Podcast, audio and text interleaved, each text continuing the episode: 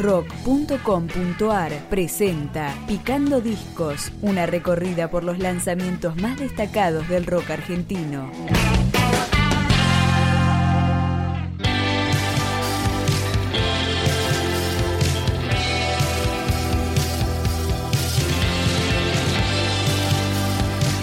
Medalla Milagrosa, la banda inspirada en la ciencia ficción, los ovnis, el impresionismo y la astronomía de Carl Sagan, editó su primer larga duración que se llama Fantasía Peligro. Acá empezamos con Amateur.